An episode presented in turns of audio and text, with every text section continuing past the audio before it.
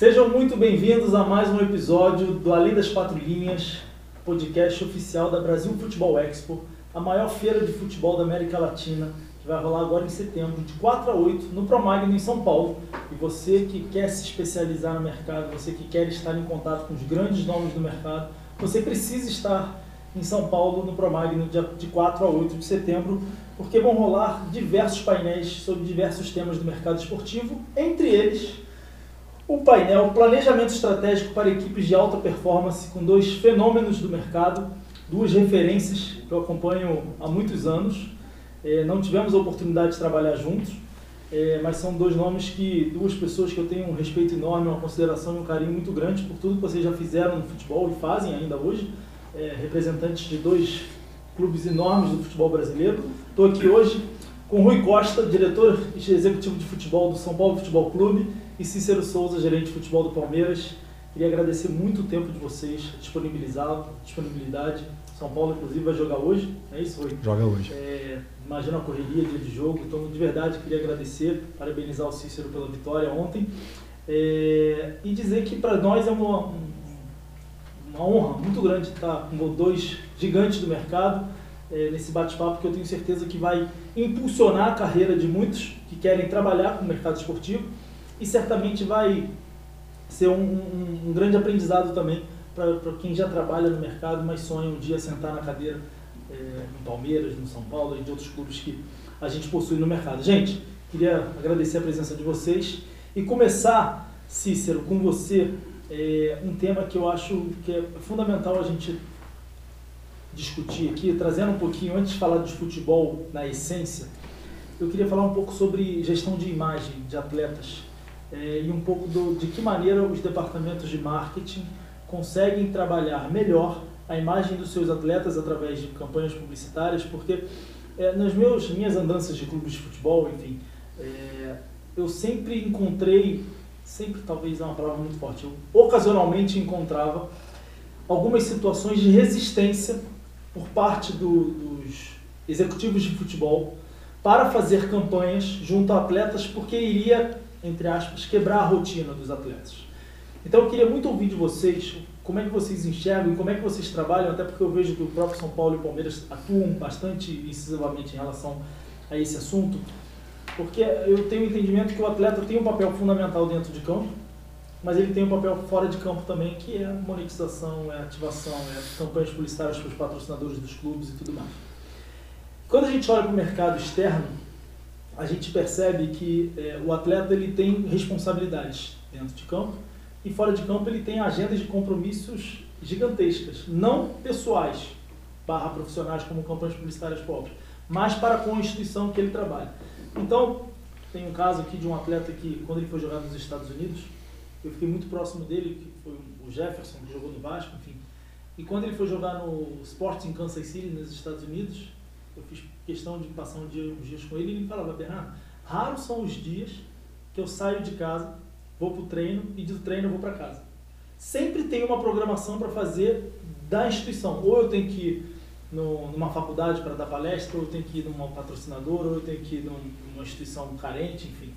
Eu queria que você, Cícero, comentando primeiro, como é que você enxerga essa parceria com o departamento de marketing para a utilização dos atletas para campanhas publicitárias? Bernardo, primeiro eu agradeço a oportunidade de falar de gestão. Acho que falar do futebol, além das quatro linhas, é extremamente necessário para se desmistificar alguns conceitos que a gente tem no, no futebol brasileiro. E ter o Rui ao lado, para mim, é uma grande satisfação por ter nele não só um amigo, mas um, um grande ícone aí da gestão brasileira. Primeiro, você é abrangente. O papel do executivo de futebol ele vai muito além de contratar jogadores. Ele internamente ele é o grande responsável pela criação de processos com os seus atletas, com a sua comissão técnica, com a sua análise de mercado, análise de desempenho, com a área de registro, com o seu núcleo de saúde, com as suas categorias de base e com a sua logística. E ele é o grande defensor destes oito setores que eu coloquei, junto aos outros departamentos do clube. Departamentos como comunicação, operação de jogos, patrimônio, financeiro, RH, e vou atender a, a tua pergunta, né? O marketing. São muitos departamentos jurídicos, poderia ser. O elo de ligação do departamento de futebol é o gestor com os outros departamentos. E o papel de um executivo de futebol é maximizar a utilização da imagem dos seus atletas junto ao departamento de marketing. Na prática, hoje nós temos é, muitos nichos de coberturas esportivas, não só mais das televisões abertas, mas das televisões fechadas, do streaming, da própria televisão do clube. E temos a responsabilidade de ceder os nossos jogadores e nós mesmos fazer eles se sentirem responsáveis é, por essa fidelização das marcas. Temos também os patrocinadores, temos as propriedades que são vendidas, temos as ações institucionais. E o gestor de futebol é o grande validador, junto ao departamento de marketing, de qual o jogador mais apropriado a ser utilizado. Muitas vezes a visão do marketing ela é uma e a do futebol é outra. Nada melhor do que uma conversa, uma abordagem mais ampla para que a gente consiga, sim, o gestor chegar ao atleta e convencê-lo do porquê e da importância daquela ação, daquela campanha, daquela propaganda. Acho que não cabe mais agregarmos a imagem de jogadores tão conceituados e renomados é, com marcas inexpressivas e que não fazem o ecossistema girar. Então, o nosso jogador tem que ser a consciência é, da utilização da sua imagem e o gestor, primeiramente, para depois ter uma capacidade de convencê-lo. E, Rui, você não acha que esse assunto, e a gente já vai abordar aqui aspectos, logicamente, propriamente dito, da gestão do futebol, ainda nesse tema, você não acha que esse assunto tem que começar desde lá de baixo da base? Porque, por exemplo, na minha época de Vasco, a gente fazia questão de dar palestra para a molecada, de 14, 15 anos, e logicamente é, posterior a isso também, de mostrar a importância de ele ir na imprensa, de ele participar das coletivas, porque vocês vivem isso no dia a dia de vocês. Tem atleta que não gosta de dar entrevista, que não, não na hora de fazer uma, uma, um conteúdo especial ele não quer e ele não consegue enxergar a importância dele, dessa aproximação da relação dele com os ativos, que é o que o Cícero falou agora, né? desde o torcedor, mas patrocinadores, enfim, todos os stakeholders envolvidos nessa cadeia. Bom, primeiro dizer que para mim é uma grande satisfação né, falar de futebol, falar de gestão fora das quatro linhas e estar tá ao lado de um amigo, né? O Cícero é mais que, um, que uma referência, é um amigo. Nós, eu tive o privilégio de trabalhar com o Cícero e, e sei o quanto ele é, batalhou e, e, lutou por, esses, por essa preservação de uma ideia cada vez mais ampla do que é gestão de futebol e, e principalmente compreensão do que é um gestor de futebol. Eu penso que a questão do marketing e a questão da informação, a maneira de se comunicar, ela está muito atrelada a como nós amadurecemos e evoluímos essas relações multifacetadas do futebol, né? O futebol ainda é visto, era visto como um feudo intransponível em que só aqueles eleitos poderiam ali estar e nós não nos relacionávamos com ninguém. E é exatamente essa visão feudal, medieval, que faz com que muitas pessoas ainda hoje achem que o nosso trabalho é meramente contratar e mandar embora jogadores, né? E a partir do momento que você começa a desmistificar isso, mais do que desmistificar, negar isso e mostrar que isso não é verdade, você começa a abrir uma série de interlocuções desconhecidas pela maioria das pessoas de que o nosso trabalho é interagir sistematicamente, diariamente com setores que são que fazem o círculo virtuoso, ou seja, não há no século XXI como você fazer futebol sem desenvolver e aprimorar a capacidade de comunicar-se. Como comunicar-se? Através dos atletas, através dos executivos, através das propriedades que se vende. Hoje, você ter um marketing competente no clube é dar as condições para que o Cícero faça uma grande compra de um jogador, para que nós possamos trazer um grande case desportivo e de marketing. Né? Então, nós não poderíamos simplesmente continuar com uma visão arcaica de que tudo que acontece no futebol pertence ao futebol. Né? No São Paulo, falando da experiência que tenho hoje, né, é, a gente tem realmente um grande diferencial. Os, os meninos da base são muito preparados já, não só para se comunicar, né, muitos deles já falam inglês, e imagino que isso também seja um trabalho desenvolvido lá pelo Cícero. Não pela simples fato de ter uma outra língua, mas por aprender de que só jogar bola não é suficiente. Ele não vai chegar num, a performar em alto nível se ele não tiver a compreensão do que é importante a sua imagem, de como o estar de boca calada e estar num lugar inapropriado também é uma forma de comunicar-se, negativo ou positivamente. Então é, é exatamente o que o Cícero disse. Nós temos hoje é, que estar compromissados com outros departamentos do clube e entender que, ainda que nós sejamos o core business né, da, da, da instituição, nós não podemos mais nos ver como algo impenetrável que não fala com ninguém. Nós temos que auxiliar e motivar de que a visão de marketing, a visão de comunicação, a capacidade que o atleta tem de estar preparado para enfrentar uma entrevista, seja ela negativa, seja ela diversa, porque ele vai ter que enfrentar situações preponderantemente adversas do que positivas, porque assim é o futebol, né, Cícero? Então, é, eu penso que cada vez mais a gente tem que estar conectado com essa capacidade de interagir dentro de um processo que é muito mais amplo e sistêmico. Né? Isso é, que você falou é muito interessante porque é, e um dos papéis que vocês têm é conseguir atender as dinâmicas de todos os departamentos que o Cícero estava comentando agora à realidade do futebol. Porque, como vocês falaram, nós temos a visão do marketing, mas em determinado momento vocês têm a visão de que aquele momento ou aquele jogador não é apropriado para aquela campanha naquele momento por conta de situações que vive, ocorreu ali de repente no vestiário na noite anterior. Então, esse entendimento do 360 só vocês têm. Claro. Né? Então, acho que é, é, Cícero foi muito bem, você também nessa colocação desse entendimento do que está dentro do universo de vocês, mas com essa percepção do que é importante para a instituição. É porque você sabe quem é que está com uma proposta de saída, quem está com uma proposta de renovação. Você sabe muitas vezes até quem está com algum problema, seja de morte, seja de separação na família. E, e outras pessoas que gostariam de utilizar a imagem do jogador não têm essa informação. Mas não necessariamente você tem que escancará-la, você tem que protegê-la e fazer uma construção, porque você tem que entregar um produto. Exato. Então você faz a sugestão melhor. E para finalizar esse assunto, eu acho que a, a utilização da imagem hoje do atleta e dos clubes de futebol, ela precisa também aqui no futebol brasileiro ter uma evolução na questão da responsabilidade social. É, existem muitas causas que precisam de visibilidade. E o que os clubes conseguem fazer é dar visibilidade a essas causas. Porque toda vez que um grande clube fizer uma campanha de doação de sangue, de adoção de crianças, e a gente conseguir com que uma vida seja salva, uma criança seja adotada, a gente começa a incutir valores melhores na nossa sociedade. O futebol está inserido num contexto hoje tão tão pesado. Só gente... de entretenimento, né? Muito mais do que isso. É, exatamente. É. A gente tem que ir muito além disso. E é na utilização da imagem dos principais jogadores, dos principais ídolos, que a gente consegue trazer à tona aí temas que também podem ser muito relevantes à sociedade. Perfeito. Cícero, você está no Palmeiras desde 2014. 10 de dezembro de 2014. É, início de 15, praticamente, final de 14.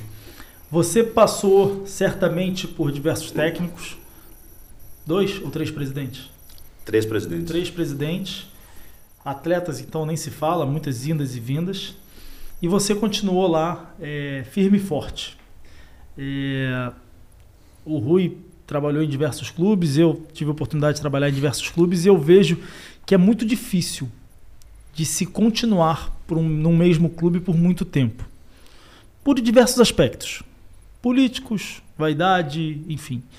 Eu queria entender como é que você conseguiu e planejou a sua carreira dentro do Palmeiras, especificamente falando do Palmeiras, para que você conseguisse é, até hoje ter esse trabalho exemplar e que você conseguisse ser blindado de todos os aspectos que você sabe melhor do que ninguém como é que é o Palmeiras, mas eu imagino que a política do Palmeiras seja tão forte, tão firme como é a de outros clubes, enfim, só devidas proporções. Então eu queria entender como é que você se você planejou isso, foi natural? Como é que você conseguiu trabalhar isso internamente? Ah, primeiro, hoje eu sou muito feliz né, na instituição que eu trabalho pela, pela autonomia da implantação de processos nas áreas que a gente citou e na capacidade de execução delas. Quando você tem autonomia e você tem felicidade junto, você tem um componente que te traz muita produtividade. E eu acho que a produtividade ela te sustenta em qualquer setor. Mas não sejamos cínicos, Bernardo. É, são sete anos e meio de muitas conquistas. O futebol ele cobra um preço caro. Ele é avaliado pelas conquistas. O Palmeiras ele ganha em 15, ganha em 16, ganha em 18, ganha tríplice coroa em 20, ganha em 21, ganha já em 22. A sobrevivência de um profissional de gestão está muito implícita às vitórias. O que cabe ao profissional é saber o porquê das vitórias. E me parece que vivemos em uma sociedade muito individualista. No futebol, insistimos em individualizar um esporte que é coletivo. Ninguém consegue ganhar ou ninguém é o responsável sozinho por uma vitória ou por um fracasso. E eu gosto sempre de me colocar como apenas uma peça. Então eu tenho a minha ideia, eu tenho a minha posição, eu tenho a minha postura. Se ela não vai adiante, eu visto a camisa do clube. Mas eu vou lá bater. Acho que os nossos objetivos têm que ser esse, esse e esse. Vamos construir quais são os objetivos para que na hora de uma tomada de decisão esteja claro para nós o nosso caminho. Acho que o nosso modelo de gestão tem que ser esse, esse esse, por isso, por isso, por isso. Temos que captar muita receita para ter profissionais de estrutura em excelência, para montar um time competitivo e atender a paixão do torcedor. Temos que respeitar a paixão do torcedor. Acho que temos que ter uma visão de futebol e ela deve englobar o futebol total, ela deve valorizar as categorias de base, ela deve ter integração científica e ela deve se aplicar com conceitos modernos. Então eu acho que o que faz eu ter essa sobrevivência é lutar diariamente para que objetivos, modelo de gestão, áreas de processo e visão de futebol se permaneçam. E quando presidentes, diretores de futebol, treinadores percebem é, alguém aliado dentro de uma coerência, acho que a convivência se torna um tanto mais pacífica.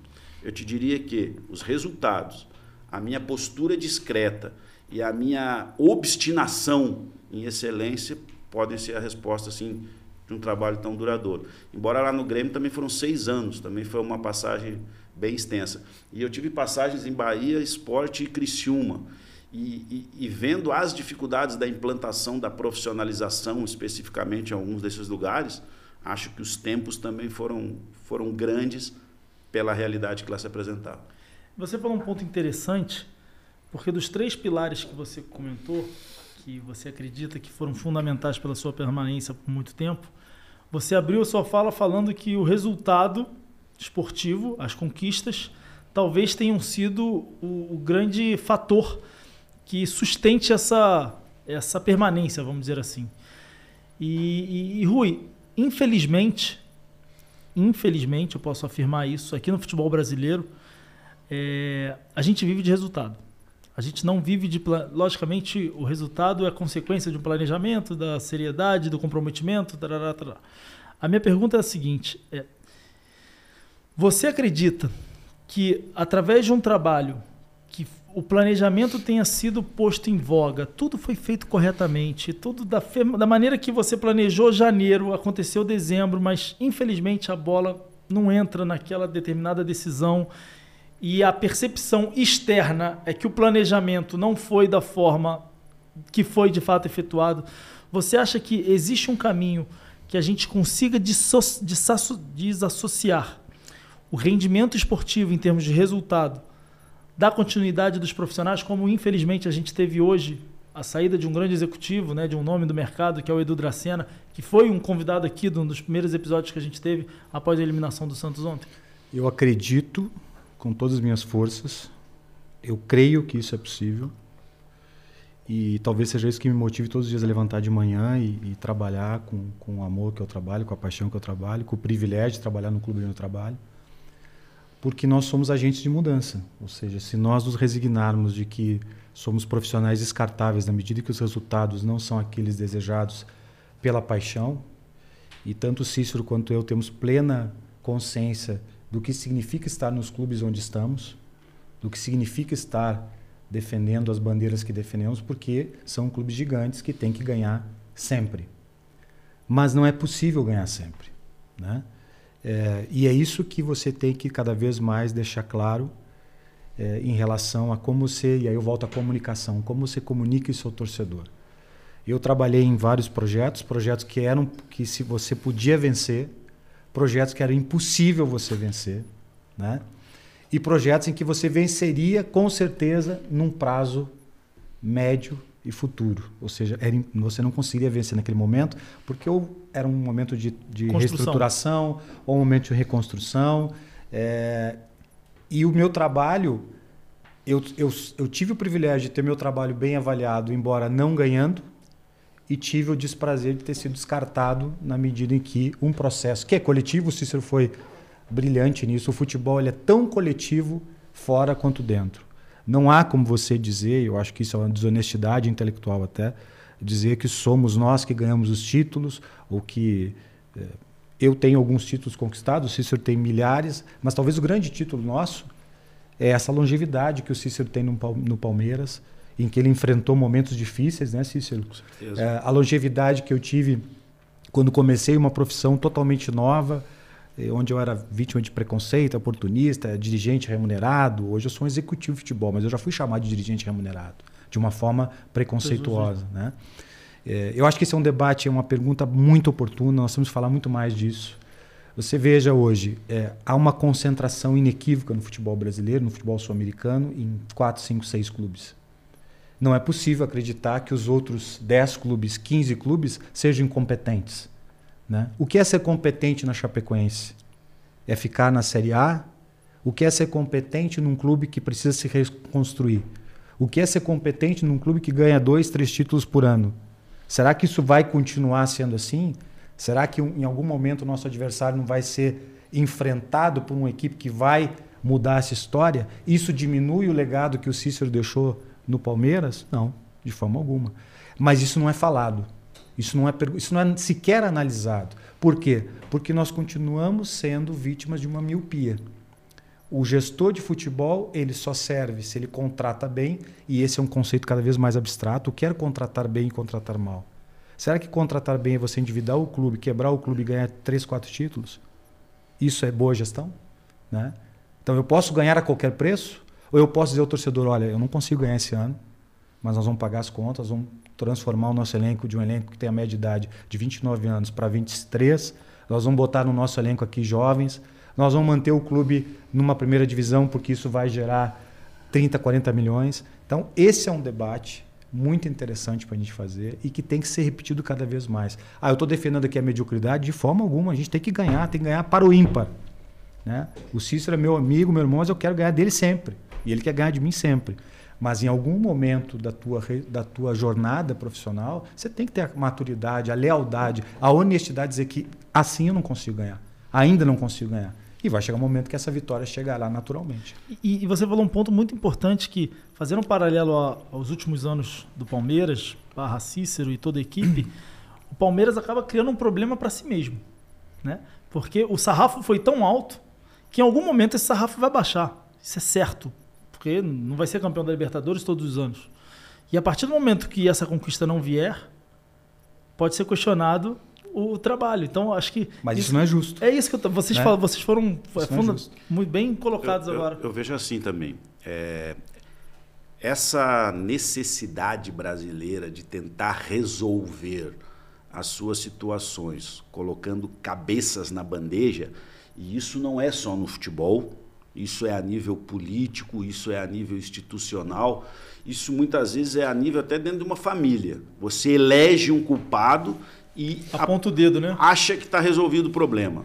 Ou você faz uma contratação, enche o estádio, é, recebe palmas aí por um, dois meses e daqui a pouco tudo não dá certo, fica lá uma, uma dívida para pagar esse tipo de mentalidade no futebol, não só com a figura do gestor, mas de troca treinador, troca jogador, é, essa tentativa de erro e acerto, erro e acerto, ela construiu clubes brasileiros endividados. Todos os grandes clubes brasileiros têm dívida. Acho que o Atlético Paranaense não tem, se tiver só do estádio. É, todos. Isso está correto? Isso é certo? Que gestão é essa? Como que podemos chamar de gestores? A nossa capacidade de gerir clubes, ela está só em contratar, e se não der certo, manda embora. O que, que adianta eu contratar alguém e não dar a mínima condição de logística, não dar a mínima condição de prevenção, de recuperação, de reabilitação? Esse é o papel da gestão. Então, o erro e acerto está no grande conceito. Enquanto a gente colocar cabeças na bandeja, nós vamos continuar construindo dívidas. Alguns títulos e muitas dívidas. Todos são endividados. Nós começamos o século é, 21 com muitos clubes da Série A sem ter CT, sem ter centro de treinamento. Nós exigimos que o futebol que joga 70, 75 jogos por ano, que se desloca em viagens longuíssimas, não tem a capacidade de se preparar, porque a maioria dos grandes clubes brasileiros nunca investiu em centro treinamento. A gente começa cada vez mais a perder a rua, o futebol de rua, porque não tem mais os campinhos, as babas. A urbanização e a falta de segurança tiraram a nossa essência de formação, o futebol de rua. E os clubes são responsabilizados e profissionais são responsabilizados por não criarem mais jogadores habilidosos. Na sua essência, eles já não são criados por um problema social. Então, enquanto a gente não for no cerne da questão e realmente falar de gestão como ela tem que ser falada, ou ficar trocando gestor, treinador e jogador, a gente vai continuar rodando essa roda. Para finalizar, o case do Palmeiras começa em 2015 se modifica muito na área de saúde. Ao término de 2015, os números de lesões e prazo de recuperação ainda são muito parecidos com a da temporada de 14. Se começa um novo case de categoria de base, um novo coordenador, é, uma nova metodologia, viagens à Europa. Ao término do ano, os números são muito parecidos com os de 2014. Poucos jogadores convocados, Títulos não são os mais significantes, poucos jogadores utilizados. Mas o Palmeiras ganha a Copa do Brasil de 2015 e o case permanece.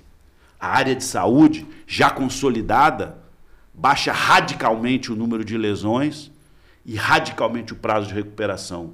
A categoria de base, já com processos consolidados, se torna a equipe que mais leva jogadores às seleções de base e começa paulatinamente um serviço de utilização e efetivação na categoria principal. E se o pênalti do Fernando Praz não tivesse entrado em 2015? O Palmeiras não se daria a chance pela responsabilidade de pessoas e de cabeças à bandeja? Então, falar de gestão é muito complexo. Me parece que nos falta conteúdo inteligente para discutir.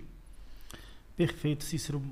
Foi muito bem pontuado isso que você colocou, porque até o, Rui estava comentando sobre isso em termos de planejamento, porque eu, enxergo muito, até por ter trabalhado em cinco clubes também, é, mesmo sendo novo, eu enxergo que existe uma dinâmica no futebol brasileiro que é triste, que um grupo político assume um clube de futebol, seja ele qual for, com a prerrogativa de modernidade, de gestão, de planejamento, de diversas outras nuances que envolvem o nosso mercado. Então ele vem com iniciativas rígidas de impactantes de mudar a governabilidade daquele clube para colocar o clube em ordem. Só que isso faz com que, exatamente o Rui estava comentando, né, de que aquele atleta que a torcida quer não possa ser contratado. Aquele atleta que está dentro do elenco que tem um salário altíssimo, que a torcida quer que seja renovado, não seja renovado. Então a opinião pública, os seus torcedores ali, os famosos influenciadores desse momento agora que está muito em voga, começa a cornetar a diretoria. Faz com que o rendimento esportivo por conta dessa, desse enxugamento de, de orçamento, não performe, como o Rui estava falando, da maneira que foi é, criada. Só que o presidente tem três anos. O primeiro ano é caótico, o segundo ano, no terceiro ele já precisa pensar na reeleição. Então o terceiro ano dele ele não pode pensar em rendimento esportivo aquém daquilo que ele foi imaginado. Então aquele planejamento que não dá para se colocar um clube em ordem em três anos, que seria de seis ou mais, ele começa já a sair do papel a, a sair do, do, do, do, planejamento no terceiro ano, porque como ele precisa se reeleger, ele precisa ter um time competitivo. Então aquela renovação que ele já não fez no primeiro ano, na terceira, no terceiro ano ele faz. Aquela contratação que ele não fez no primeiro ano, no terceiro ano ele faz. Por quê? Porque ele precisa fazer com que ele seja reeleito. Então, é, é infelizmente, a gente vive esse ciclo vicioso no futebol que faz com que as coisas sejam desalinhadas por conta dessa necessidade de resultado. Porque, infelizmente, o, o, segundo lugar aqui ninguém lembra, ninguém valoriza. E num clube, no futebol brasileiro que a gente tem Flamengo, Palmeiras, São Paulo, Atlético Mineiro, só vai ganhar um. Agora essa Libertadores, vocês vão ter um confronto, confronto dificílimo com dois favoritos ao título, mas só vai ficar um pelo caminho. Não é o Cícero, não é o Rodrigo Caetano que são incapazes de ter sido conquistado, ter sido campeão por conta de um rendimento de ter ficado no caminho. Em cima disso, eu queria que vocês comentassem é, como é que vocês conseguem blindar é, esse planejamento para que os, o grupo de trabalho de vocês, que envolve a fisiologia, departamento médico, massagista, os atletas, enfim, como é que vocês conseguem blindar para que esses fatores externos não sejam é, é, tão insinuantes na, no dia a dia de trabalho de vocês? Como é que vocês fazem essa blindagem? Rui. Eu acho, eu, eu sou muito assim sincero naquilo que, que penso, que sinto e não consigo falar nada diferente daquilo que eu acredito. É, é muito difícil. Nós profissionais, pelo menos na minha opinião, fazer com que esse essa lógica perversa que tu descreveu com precisão, ou seja, é, como diz o Cícero, a maioria dos clubes brasileiros tem problemas econômicos seríssimos. Um, um, grupo político de forma legítima, eleitoral, com as melhores intenções, com gente competente, como são as pessoas que eu trabalho hoje no clube, é, tem um projeto de três anos. Durante dois anos, eles resolvem, enterram os esqueletos dos armários. E, portanto, é muito mais difícil ganhar títulos nesses dois anos. Você paga conta. Né? E hoje, e cada vez mais você vai ter que pagar conta. Vai chegar um momento que quem não paga conta vai ser preso. Porque essa é a evolução legislativa Perfeito. no futebol mundial, né? e sobretudo no futebol brasileiro. É, e, e, se essas pessoas têm responsabilidade que, que, as pessoas que eu trabalho hoje têm, não precisa nem legislação para fazer isso. E no terceiro ano é a eleição. Então, para que vocês continuem, e obviamente que as pessoas que não são profissionais como Cícero e eu, elas são movidas por outras coisas. Elas querem ter o orgulho de dizer para os seus filhos: eu fui presidente do clube e nós retomamos o protagonismo no cenário do futebol brasileiro, internacional. Isso é legítimo. Isso não é responsabilidade. Mas não, não há como fazer isso. Aí no último ano você tem que se eleger.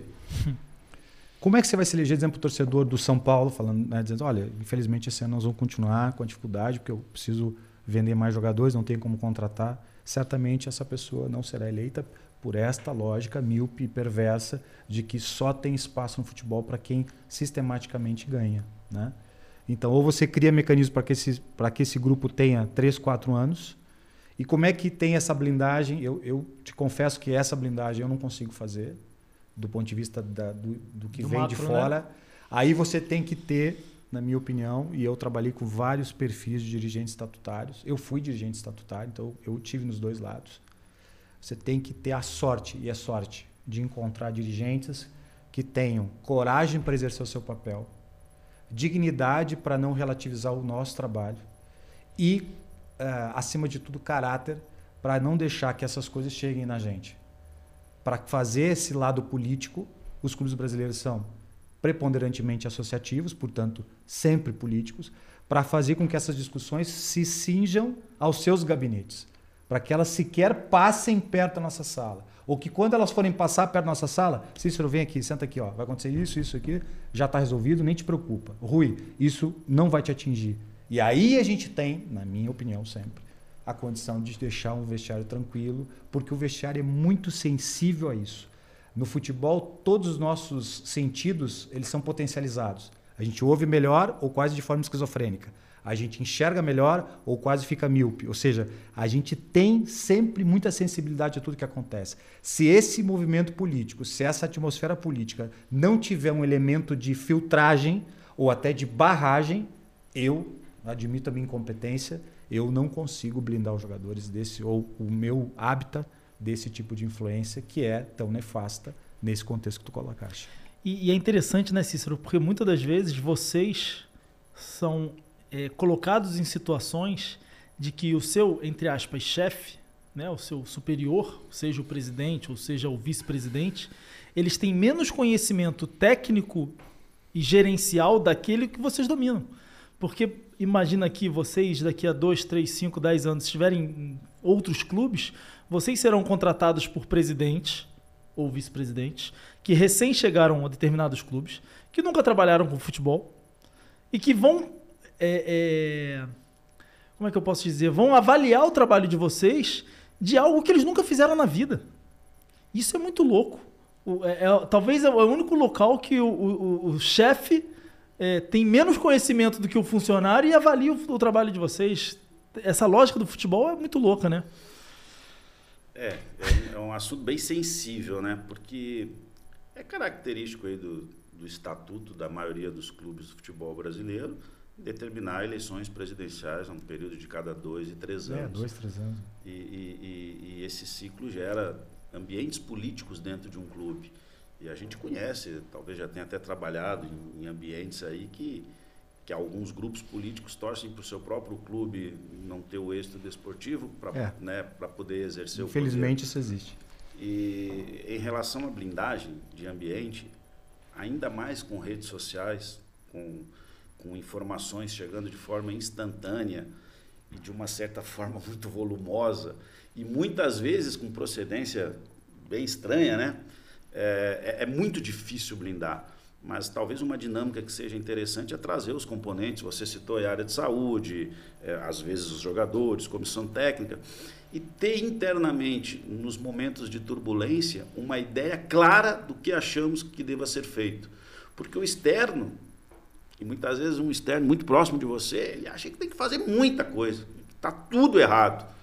Mas você identificando realmente as, as correções, ou deixando muito clara qual é a, a nossa rota, pelo menos internamente você tenta solidificar aquela sua equipe com um pouquinho mais de unidade.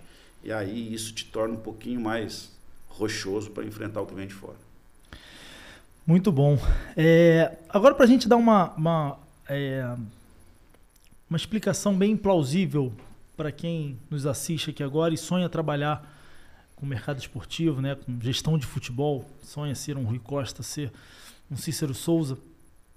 É, a gente sabe que determinados clubes trabalham com nomenclaturas diferentes. Né? Tem diretores, gerentes, supervisores e tudo mais, e cada um tem o seu papel.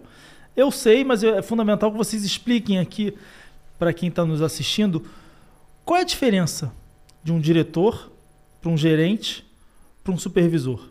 Porque é, eu imagino hoje, por exemplo, um profissional que queira ser um gestor executivo de futebol, ele precisa ter conhecimentos de gestão, gestão de governabilidade, de processo, de meta, é, e precisa ter conhecimentos técnicos. Porque, por exemplo, eu, aí falando em causa própria, eu jamais teria capacidade de fazer o que vocês fazem. Porque eu, Bernardo, não consigo avaliar se aquele determinado atleta é bom ou ruim, ou se ele atende a determinada é, característica que aquele treinador está pedindo, porque a parte de campo eu entendo zero. Agora, a parte gerencial, eu acredito que eu iria bem. Mas para quem está nos assistindo e sonha trabalhar com isso, quais são os assets que essa pessoa precisa ter? Quais os skills que ela precisa é, incrementar na carreira dela para que ela um dia seja um Rui Costa ou um Cícero Souza? Cícero, te passo a palavra. Bom, falando da área de supervisão, ela abrange três grandes áreas. Uma área administrativa, que é você linkar o departamento de futebol com a área financeira do clube, com a área de TI, com a área de transporte, é muito operacional. Ela pode ser numa área de registro, que é saber quais as exigências para se digitar um contrato, quais as taxas que você tem que pagar, quais a, como que você regulariza um, um, um cidadão que é estrangeiro com RNE para daí gerar um contrato. Registro ou logística, que são viagens, treinos e concentrações. Isso é supervisão de futebol. A parte gerencial e a parte executiva, eu te diria que a nomenclatura do gestor está padronizada. Ele é o executivo de futebol. É ele que define, junto com o presidente, os objetivos, o orçamento, deveria valorizar é, uma visão de futebol que você acabou de dizer, ah, não sei se você avaliar se o jogador é bom ou ruim. Dentro de algum contexto ele pode ser bom, dentro de outro ele pode ser ruim. Perfeito. Se todos tiverem a mesma visão de futebol, veja bem, o papel do executivo deveria ser validar uma visão de futebol. O nosso jogo ele é mais propositivo, ele é mais posicional, ele é mais reativo. Qual é a escola desse meu clube? É, Qual é a visão? Porque se eu inserir auxiliar técnico da casa, treinador de goleiro, coordenador de base, analista de mercado, analista de desempenho, eu vou falando, eu vou me empolgando, né? Mas é só o estilo gaúcho. A visão de futebol faria com que os jogadores que ali cheguem eles também têm essa característica, eles também têm essa visão de jogo. Não estamos falando de ser bom ou ruim. Não, mas você precisa identificar se aquele atleta está alinhado com esse padrão que foi criado então, internamente. Esse é o papel do executivo, junto com o presidente, junto com o diretor político, definir uma visão de futebol. Mas então, aí ele precisa ter conhecimento tático. Técnico deveria, seria a palavra deveria, certa. Ambos, deveria ter ambos.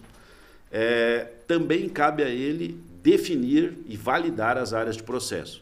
E aí o gerente vai executar isso com todas as áreas que eu comentei antes. Vou tentar repetir. Você lida com comissão técnica. Quando que tem que me entregar a programação semanal? Quantos jogadores viajam? Quer chamar um da base para treinar? O processo é assim, assim, assim. Controle de cartão aqui é feito dessa forma. Utilização dos gramados do nosso CT é dessa forma. Atletas, está aqui o nosso regulamento. O horário que não for cumprido, a multa é essa. Tem que usar o uniforme por isso, por isso, por isso plano de carreira, projeto de seleção. Logística, treinos, viagens e jogos, que é o supervisor. Análise de mercado, quantos profissionais, qual a estrutura, qual a visão, qual a característica do jogador. Análise de desempenho. Eu preciso olhar meus adversários a nível técnico, a nível tático. Eu preciso olhar o meu time em treinos e em jogos a nível técnico, a nível tático.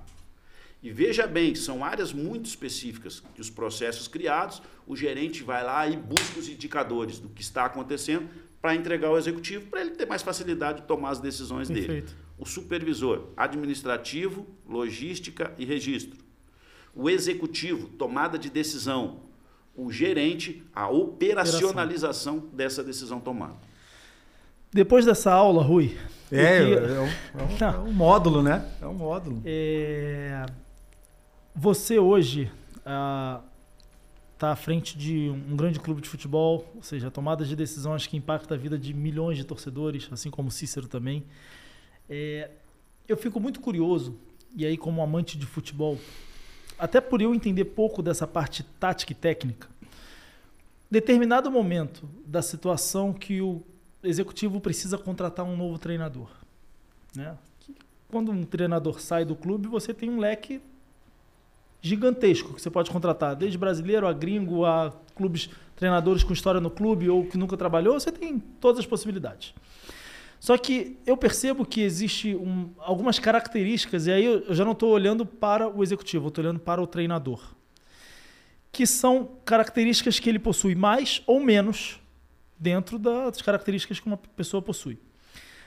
Uma tomada de decisão para a escolha de um treinador Quais são os skills que esse treinador precisa ter em termos de mais acentuabilidade? Porque, por exemplo, eu vejo que tem treinadores que possuem uma, um perfil de gestão de equipe que são mais acentuados, mas o padrão técnico e tático é menos acentuado. É lógico que se você pudesse escolher, você escolheria gestor de equipe e tático e técnico acentuado, porque você teria o cara perfeito. Mas a partir do momento que você tem um cara que tem mais o treinamento dele é fenomenal, a tática dele é fenomenal, jogadas ensaiadas, enfim, é nota mil. Mas ele não sabe gerir uma equipe. Ele não sabe lidar com os atletas. Então ele não sabe é, é, lidar no vestiário com situações que perde o vestiário e aí tudo desanda. Pergunta de maneira prática é: quando você vai avaliar um novo nome, como é que você faz esse, esse balanço? Partindo do princípio que não dá para ter os dois 100%, né? eu penso que tu tem que ter uma matriz uh, de avaliação vinculada a tudo que o Cícero disse. Que clube eu estou, que, como é que meu clube vê o futebol, que tipo de futebol eu quero praticar, é, o que eu quero conquistar, que perfil de elenco eu tenho. Eu tenho elenco jovem, eu tenho elenco de jogadores mais experientes, eu tenho um elenco de jogadores que têm uma trajetória europeia, portanto tem um nível de exigência de treino muito maior. É, e aí você não pode mais ser empírico na escolha de um treinador. Né? Eu tive, um, eu participei de um processo de escolha de treinador no São Paulo que foi muito, para mim, muito rico, porque eu não tinha vivido isso ainda, porque é, é, quando você diz que está entrevistando treinadores já, já gera um preconceito, né?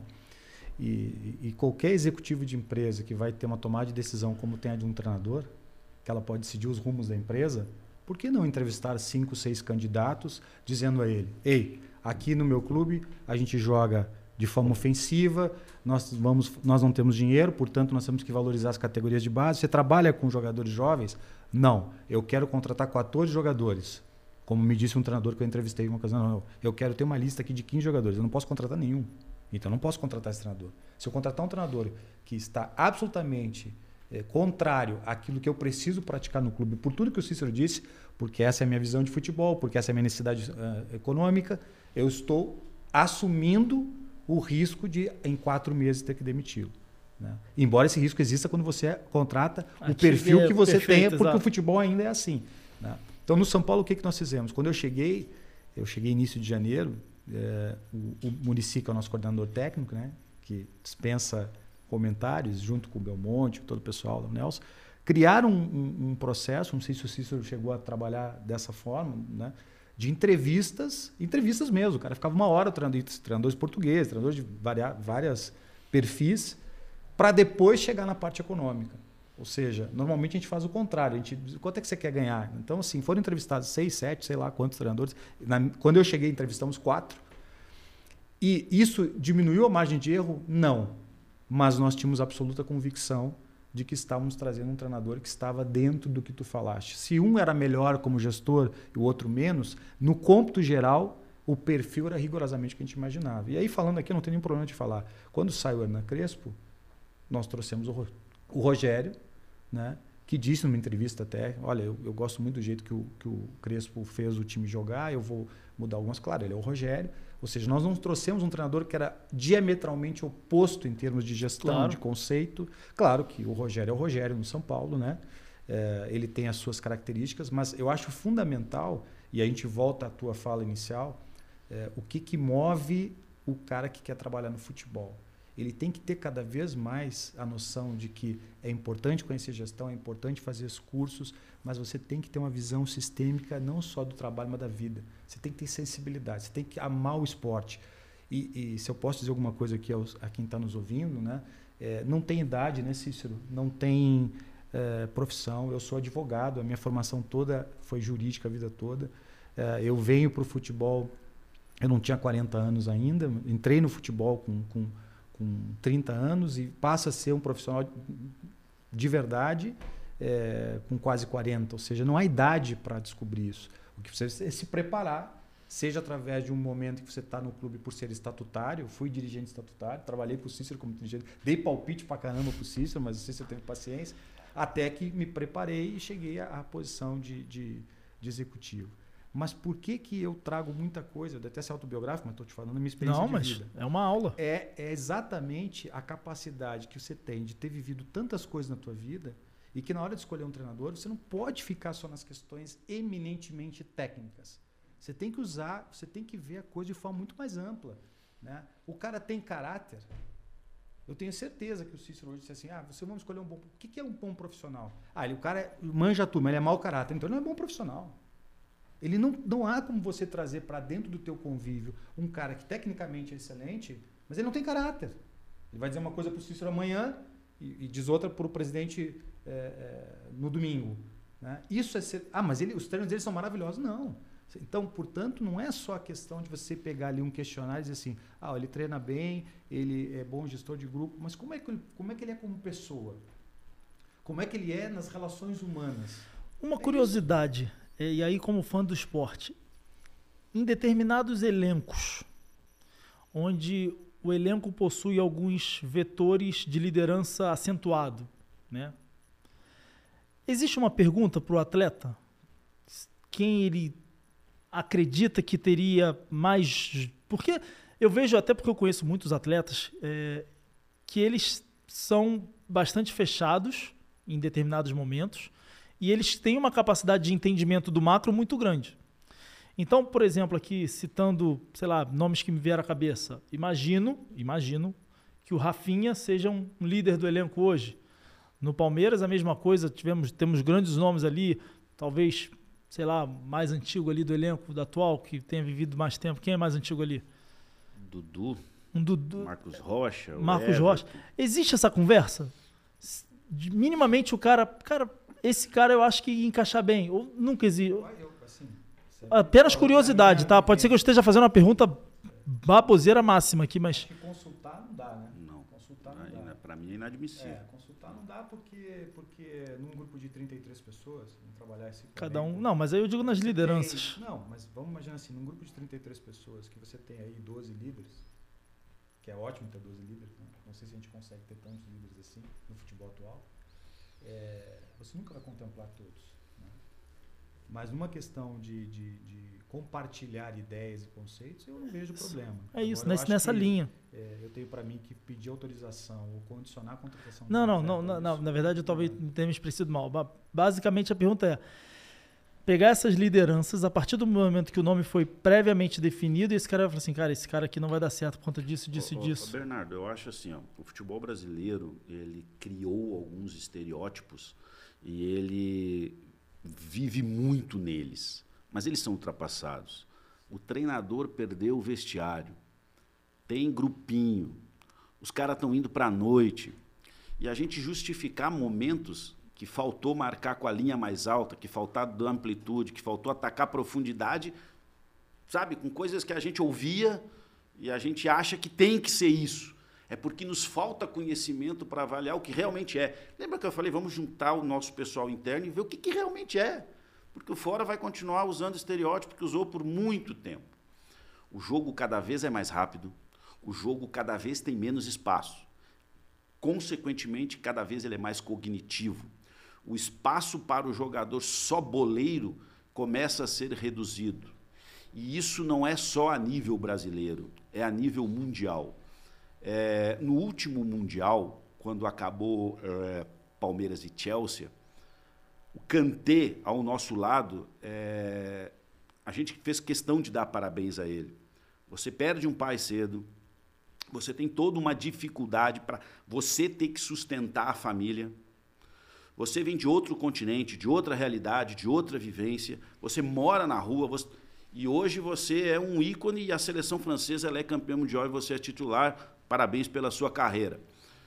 E a resposta dele é assim: é, Como é o nome de vocês? E a gente se apresenta. Então, Cícero, nem sempre é primavera na vida da gente. Esse tipo de resposta já mostra o cognitivo de alguém que lá dentro de campo vai entender onde que ele tem que se posicionar em relação ao adversário.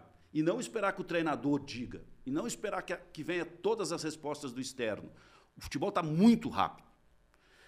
E se eu não identificar o cognitivo hoje para trazer os principais personagens para um vestiário, aí sim, aí eu vou dar margem para que estereótipos que foram criados e que talvez tenham realmente valido em algum momento, mas hoje não cabe mais eu ter que perguntar a um jogador: ah, o que você acha se eu trouxer aquele treinador? Porque esse laço que eu estou dando para ele está mostrando a minha falta de convicção. Está mostrando o tamanho. Até, né? tamanho do poder que eu quero dar para quem não tem que ter o poder. O poder do vestiário tem que estar tá na mão do treinador. O poder da decisão do campo é do jogador. E aí que entra o cognitivo, o jogo que está rápido e que ele tem que saber decidir. Então também é um papel nosso de gestor mostrar convicção. Se nós não a tivermos numa ideia mais ampla de futebol, fica difícil as nossas escolhas. Se nós a tivermos, elas são um pouco mais simplificadas. Embora o Rui tenha total razão nem sempre vão ser assertivas, mas quando tiverem uma lógica, vão ter menos margem para ir. É, quando você estiver balizado em todos os fatores que vocês entendem que são fundamentais para aquela tomada de decisão, você certamente vai tomar a decisão e vai seguir convicto que ela foi a melhor possível para ser tomada. É, para a gente caminhar já para o encerramento, porque eu estou vendo aqui. Eu, me lembrei, acho, vou tentar exemplificar. É, é muito maluco o futebol, você só avalia resultado, né? Então o treinador levantou e grita, grita, grita. Olha, ó, o time joga bem porque o treinador motiva. Olha, ó, o time tá jogando mal, mas também com aquele maluco ali, ó, tá, tá passando tá nervosismo. Tá com a mão no bolso. O cara é morto, mas aí o time ganhou. Que time que tá bem treinado. A gente não avalia se ele está com a mão no bolso, se ele é velho, se ele é novo, se ele é brasileiro, se ele é estrangeiro. A gente só avalia resultado. Está na hora da gente evoluir a discussão. É isso que eu digo. É, você falou um ponto que eu acho que é fundamental que seja cada vez mais discutido, que é o entendimento e a inteligência do atleta para com as tomadas de decisão de dentro do campo. Porque é, é, isso, isso é vai homem, mudar a dinâmica do mercado. O homem é homem 24 horas por dia. Numa postagem, numa tomada de decisão social, você já consegue indicativos de qual tipo de homem que você está trazendo. Homem é homem 24 horas por dia. Então você tem claros sinais de qual tipo de jogador que você vai introduzir ali dentro do teu contexto. É, passou da hora da gente valorizar isso, porque o jogo ele exige um homem. Porque a tomada de decisão é a cada 40 segundos, 50 segundos, e ela é vital. Vamos escolher a rota por dentro, vamos escolher pela esquerda, vamos voltar, é, vamos dar amplitude, vamos tirar o adversário de trás. É, são muitas decisões. A gente criou paradigmas, Bernardo. É, a gente só fala em 4, 4, 2. O futebol não é mais assim. Você faz saída 3, saída 4 no mesmo jogo. Você faz construção baixa, construção média no mesmo jogo. O jogo não é uma plataforma engessada. E justamente por isso passou a exigir ainda mais do cognitivo do jogador e, consequentemente, quem faz a gestão disso tudo. E isso precisa ser feito desde lá da base, né? Com certeza. Com esse, certeza. essa, essa, esse aprendizado dos atletas em termos táticos e dinâmicos do que é o futebol precisa feito ser lá, desde lá de baixo, certo? E quando a gestão do clube consegue inserir uma visão de futebol, ela traz o coordenador da base, os treinadores do sub-20, 17 e 15, os olheiros, os analistas de desempenho, dentro de uma mesma visão de futebol, que torna mais fácil o processo de formação também. Agora, se você exigir nesse processo de formação que você conquiste só títulos, aí não dá. Tudo Então, Nós desanda. temos que voltar ao início da nossa conversa. Que tipo de estrutura, que tipo de blindagem, que tipo de conceito de gestão você tem? Se você vai formar jogadores, qual é o grande sucesso da formação? É ter jogadores no futebol profissional. Ah, mas conquistou 14 títulos. Quantos jogadores do futebol profissional tem eh, no elenco desse time? Um. Zero. Então não adianta, entendeu? Então nós trabalhamos, o Cícero e eu trabalhamos em clubes em que eh, se pagava bicho para jogador da base, para ganhar o jogo. Se contratava jogadores maturados, jogadores mais velhos, mais fortes, para ganhar do adversário. E aí você via ao longo de três anos, não tinha uma geração que pudesse dizer assim, essa geração pode jogar nessa equipe. Mas você só consegue fazer isso se você tiver acima pessoas que têm essa capacidade de compreender o quanto é importante cada etapa de processo dentro de um clube, elas ter início, meio e fim. Senão, é impossível. Para quem está nos vendo e assistindo agora, Cícero, e depois eu passo para o Rui, qual dica, qual mensagem que você gostaria de dar para quem sonha um dia ser gerente de futebol do Palmeiras? Qual o caminho das pedras, se é que existe o caminho? Eu já imagino a resposta. É, mas o que, que você teria a dizer para essa pessoa que um dia sonha ser um Cícero Souza? Busca do conhecimento e busca da prática. Busca do conhecimento. Lei Pelé, legislações esportivas, eh, regulamentos específicos, regulamentos gerais, eh, o que é fazer um contrato federativo, o que é um contrato de formação, conhecimento, conhecimento, prática. Eh, os meus primeiros 17 anos foi no Pinheiros de Taquari. Vou repetir, 17 anos. Gosto de trabalho longevinos, né? Eh, cortei grama, coloquei rede na goleira, vendi meio galeto para pagar ônibus, fiz rifa de camisa para pagar arbitragem. Busca prática. A prática, ela vai ser num clube social, ela vai ser num clube amador, num clube de várzea, numa categoria de base, numa escolinha, num projeto social. Porque se você errar, não tem repercussão. Ninguém vai cair de paraquedas como gerente de futebol do Palmeiras. Então, busca o conhecimento e busca a prática. Eu acho que essa é a, a grande fórmula para quem quer buscar uma carreira dentro do desporto de alto nível. E Rui, isso que o, o Cícero falou é fundamental, porque tem muita gente que quer ser diretor executivo do São Paulo sem nunca ter sido diretor do, do clube do bairro. Então, é, isso é muito interessante, porque na, na, minha, no meu segmento, eu vejo que tem muitos alunos meus que sonham ser gerente de marketing do Flamengo, do Vasco. Eu falei assim, mas onde que você trabalhou? Qual vivência, qual experiência que você tem para... E, e oportunidade não falta, porque eu tenho certeza que tem muitos clubes pequenos que não têm orçamento para contratar executivos, que se de repente, se o cara mostrar que tem minimamente uma capacidade técnica e gerencial de assumir determinados momentos, mesmo que seja como voluntário, para ganhar experiência, ele certamente pode ter essa oportunidade. Queria que você complementasse esse assunto. É, obviamente que além de tudo isso que o Cícero falou, que é fundamental, tem que ter paixão, cara. Paixão pelo esporte, paixão pelo futebol. É, eu não vendi galeto na rifa, mas na época lá que encontrei o Cícero, um pouco antes, lá em meados de 2000, eu tive a oportunidade de trabalhar num clube, que era o meu sonho, né? Não, você vai trabalhar na administrativa. Ótimo, fiquei feliz. Primeiro ato meu, ficar na portaria do jogo, num Grenal, né? E aí eu fui xingado, eu já era advogado, trabalhava numa, numa banca muito boa. Então, meu, a minha função era ficar na portaria pegando ingresso. Nós éramos 20 sobraram quatro, porque nem todos, nem todos os outros acharam indigno estar ali sendo tratado como um, um, cara que pegava, que é uma atitude, que é uma função absolutamente digna. A minha primeira experiência no futebol foi como pegando carteirinha de sócio para ver se estava em dia, né? Isso me diminuiu como pessoa de jeito nenhum. Isso só provou que a minha paixão pelo futebol ela estava sendo testada, né? É, porque é muito fácil. As pessoas imaginam que é fácil chegar no Corinthians, no Palmeiras, no São Paulo, ganhar um salário milionário, como eles imaginam que a gente ganha, estar em hotéis cinco estrelas, como imaginam que a gente usufrui. E, e tem um caminho para chegar aqui, né? Mas se não tiver paixão, cara, se não tiver é, é, a convicção de que é possível, é possível. Não é um reduto tão fechado. Né? Se você for competente, você e essas gerações, né, Cícero, que estão chegando, elas têm muito mais coisas agregadas do que nós. Né? Você pega essa, essa, essa esse pessoal que está interagindo no futebol, está aprendendo, tem muito mais uma formação muito mais sistêmica, falam três, quatro línguas. É, claro, talvez de muitos, isso é quase como uma peneira de futebol.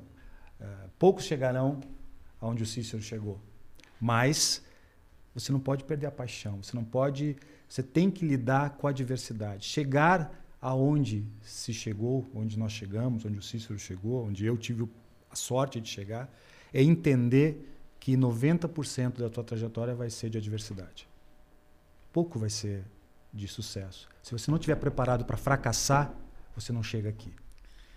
Eu acho que se pudesse resumir a sua fala seria se a pessoa não tiver propósito e resiliência, ela não vai conseguir atingir os objetivos não. dela. Por isso tem que ter paixão pelo que, pelo que a gente faz. E a gente faz apaixonadamente, né? E quando é chegar, cada vez querer mais, né? É. É, eu dou um conselho, uma prática que eu faço é, todo dia que a gente joga em casa, né?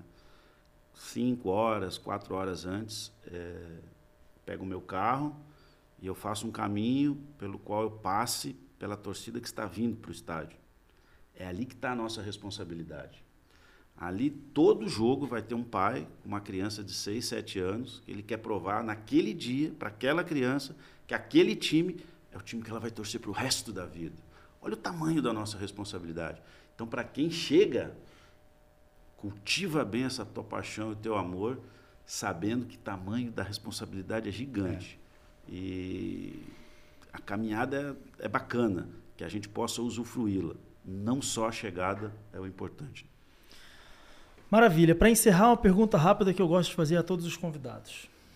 Se vocês tivessem um botão aqui na mesa para reviver cinco minutos que vocês viveram como profissionais do mercado, sei, ou um jogo inesquecível, uma conquista, ou sei lá, uma contratação que vocês imaginavam, não imaginavam que iam fazer e estavam lá apresentando esse cara. Que botão que vocês apertariam? O que você gostaria de ver cinco minutos novamente? Pô, eu não fui em nenhum dos grandes clubes. Foi lá no Pinheiros de Taquari, eh, na final de dois campeonatos estaduais de base. Primeiro, os dois campeonatos eram entre Taquari e a cidade de Lajeado, que o Rui vai conhecer. Primeiro jogou a sub-11, tá? E os pais ficaram do lado de fora, pô, brigando com o juiz, é, ofendendo os pais do outro time, um ambiente muito hostil. E dentro de campo o jogo nem teve tanta graça porque foi 3 a 0 tá? Não interessa para quem. Todo mundo foi derrotado para mim naquele cenário. Acabou o jogo, entrou a sub-14 e os pais continuaram lá brigando, brigando, se ofendendo e insultando o árbitro e insultando as comissões técnicas. Eu era insultado, eu ficava nervoso e eu reparei que os meninos da 11 de Taquari, de Lajado, eles foram para outro campo do CT. Eles tiraram os uniformes, eles se misturaram e eles começaram a jogar. Ali eu evolui como profissional. Porque o meu papel não era estimular eles a brigar com ninguém. O meu papel é fazer com que eles praticassem com amor aquilo que eles mais gostavam.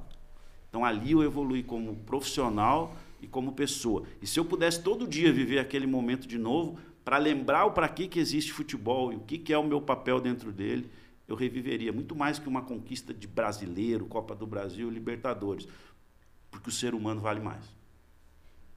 Uma aula. Eu, eu vou nessa linha do Cícero. Eu teria muitas coisas bonitas para lembrar, sim, porque a gente tem esse privilégio né, de estar no, no que a gente ama. Mas não tem como eu não querer reviver o que eu vivi em 2017, onde eu chego num vestiário que não tinha é, armários vazios, velas em homenagem a mortos. Eu não tinha massagista, não tinha jogador, não tinha porque todos tinham morrido. E saber que na última rodada daquele ano no Campeonato Brasileiro, onde se dizia que a Chapecoense ia cair, que a Chapecoense precisava de ajuda, né? É, nós começamos o jogo contra o Curitiba perdendo de 1 a 0 nós empatamos o jogo aos 48 do segundo tempo, a Chapecoense faz um gol e vai para Libertadores. No ano da sua reconstrução, né? Então em janeiro a gente não tinha jogador, tinha vestiários vazios, gente chorando e tudo que era sala. E ao final daquele ano, aos 48 do segundo tempo, a gente faz um gol e a Chapecoense, o estádio lotado, vai para a Libertadores. E ali para mim foi um filme. Nenhum roteirista faria um, um, um roteiro desse nível e não tem como não fechar os olhos e lembrar disso com muito carinho, com muita saudade até, né? E eu acho que isso me tornou uma pessoa melhor também. É, o que eu aprendi nesses quase dois anos que fiquei na Chapecoense. Eu cheguei dez dias depois do acidente, né? É, talvez eu não tenha virado um executivo melhor, ou não tenha feito um grande trabalho, mas certamente eu saí de lá uma pessoa infinitamente melhor. Então esse é um momento que eu apertaria esse botão dez vezes para lembrar de novo, porque é uma coisa que vai ficar para sempre na minha vida e no meu coração. E eu faço questão de sempre perguntar isso, porque se não 100%, mais de 90% certamente, das respostas remetem a algo que foge de conquistas profissionais, mas remetem a crescimento pessoal, como pessoa, como figura, como entendimento da sociedade como um todo. Eu acho que isso que vocês falaram agora refletem exatamente isso. Tanto o que você fez na Chape, representando, representando não só os torcedores da Chape, mas todos nós brasileiros que criamos uma empatia que é imensurável por esse clube e você representou toda essa conquista para todos nós brasileiros e transcendeu fronteiras, né? E você também com aquele episódio ali junto às crianças representa toda a essência do que a gente falou nesses últimos, sei lá, 50, uma hora aqui, porque a essência do futebol é isso. É vida, é paixão, é solidariedade e é a gente ter a capacidade de entender que tudo isso que a gente faz tem um bem maior, que é o convívio, é o respeito, é a igualdade, é a, enfim, é esse entendimento de que futebol não é o ganhar ou perder, porque Libertadores está aí, só vai ganhar um. Mas enfim. Gente, queria agradecer muito, de verdade. Bate-papo riquíssimo. Sou um honrado de estar aqui liderando essa conversa com dois monstros do mercado, pessoas que eu admiro e, e acompanho há muitos anos.